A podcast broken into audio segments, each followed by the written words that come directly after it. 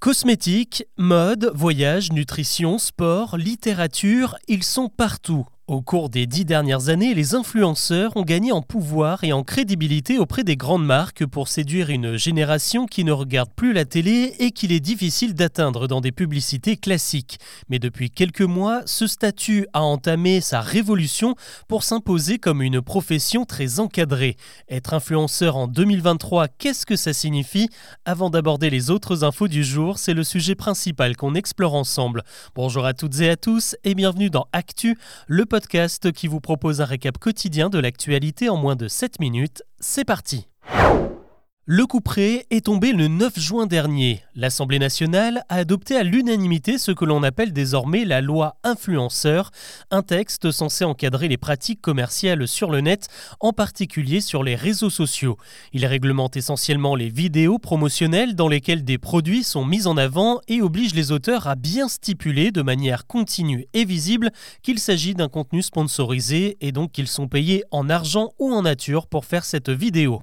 Dans la pratique, les plus gros influenceurs avaient déjà pris le pli bien avant le vote du texte. En fait, c'est surtout aux petits comptes, ceux qui ne possèdent que quelques milliers d'abonnés, qu'ils s'adressent. Avec cette mesure, le gouvernement a fait coup double. D'un côté, il fixe des règles strictes et de l'autre, il met un sérieux coup de pression aux marques qui auraient tout à perdre à être hors la loi. Conséquence, les marques sont devenues elles-mêmes beaucoup plus exigeantes avec leurs influenceurs. Ce qu'on constate, c'est donc que le milieu se professionnalise. La jungle d'autrefois a laissé place à un métier réglementé dans lequel il faut des contrats, une information claire pour le consommateur. Il y a également des contraintes administratives comme une inscription au registre du commerce, de la TVA à payer quand on vend des produits ou une formation. Bref, on est à mi-chemin entre l'entrepreneur et le vendeur et ça ne s'apprend plus sur le tas comme à une certaine époque. D'ailleurs, selon une étude de l'AR2P, l'organisme chargé de contrôler la publicité en France. En 2020, seulement 3 postes sur 10 étaient conformes aux règles sur les réseaux sociaux. En 2022, c'était plus de la moitié et encore, la loi n'avait pas été votée. Désormais, la R2P veut aller plus loin. Elle propose déjà un label d'influenceur responsable et prévoit de créer un véritable diplôme. Certaines marques refusent déjà de travailler avec des créateurs qui ne sont pas certifiés. En Irlande, c'est carrément un cursus universitaire en influence digitale qui va ouvrir en 2024. Au programme, des cours de montage vidéo, de marketing, de psychologie sociale, de gestion de crise et de droit commercial. On ne n'est plus influenceur, on le devient. L'actu aujourd'hui, c'est aussi le choc après l'attaque terroriste perpétrée à Bruxelles ce lundi.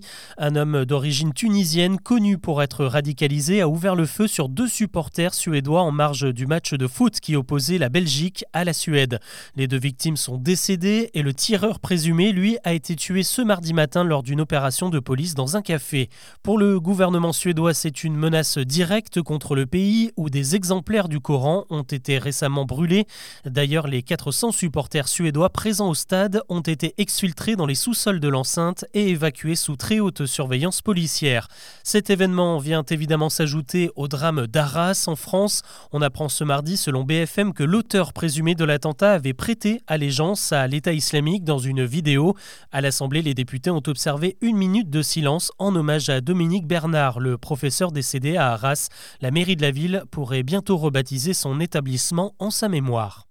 Et visiblement, certains ont envie de rajouter encore de la panique dans le climat actuel.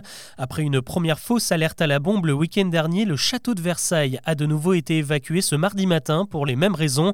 Et la scène s'est encore reproduite dans un lycée de Montpellier également ce mardi. C'est le 169e établissement à subir une évacuation forcée à cause d'un canular depuis la rentrée.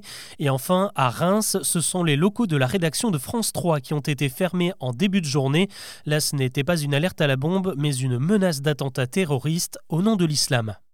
Un constat, maintenant, les Français n'ont jamais mis autant d'argent de côté dans leur entreprise. Si vous êtes salarié, vous avez peut-être droit à une participation ou à une prime d'intéressement chaque année.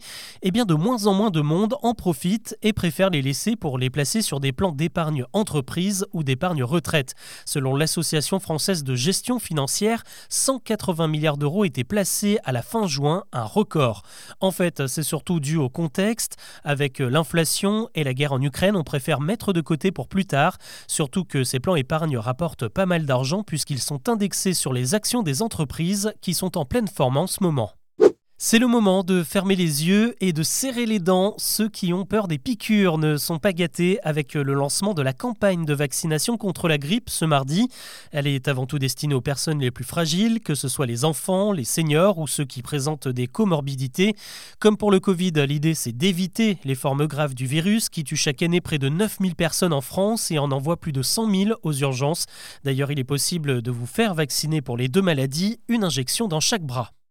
Un mot de foot, la qualification est assurée, place maintenant à la billetterie. Ce mardi, la Fédération française a ouvert sa plateforme pour décrocher des places pour l'Euro 2024 qui se jouera l'été prochain en Allemagne. Si vous voulez aller euh, soutenir les Bleus, c'est par là qu'il faudra passer. L'adresse du site, c'est lesbleus2024 toutattaché.fr. Il faut tout d'abord se préinscrire pour ensuite acheter des places début décembre après le tirage au sort des phases de poule.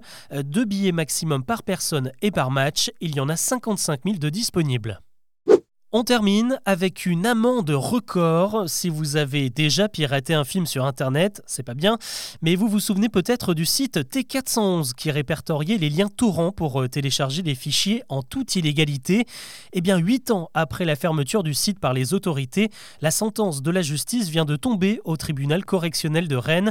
Les administrateurs de T411 sont condamnés à 500 millions d'euros de dommages et intérêts, un demi-milliard qui vont donc revenir au studio de L'un des cofondateurs écope également d'une peine de 3 ans de prison. Voilà ce que je vous propose de retenir de l'actu aujourd'hui. Si ce n'est pas encore fait, je vous invite à vous abonner et à laisser une note et un petit commentaire sur votre plateforme d'écoute. Je vous dis à demain pour un nouveau récap.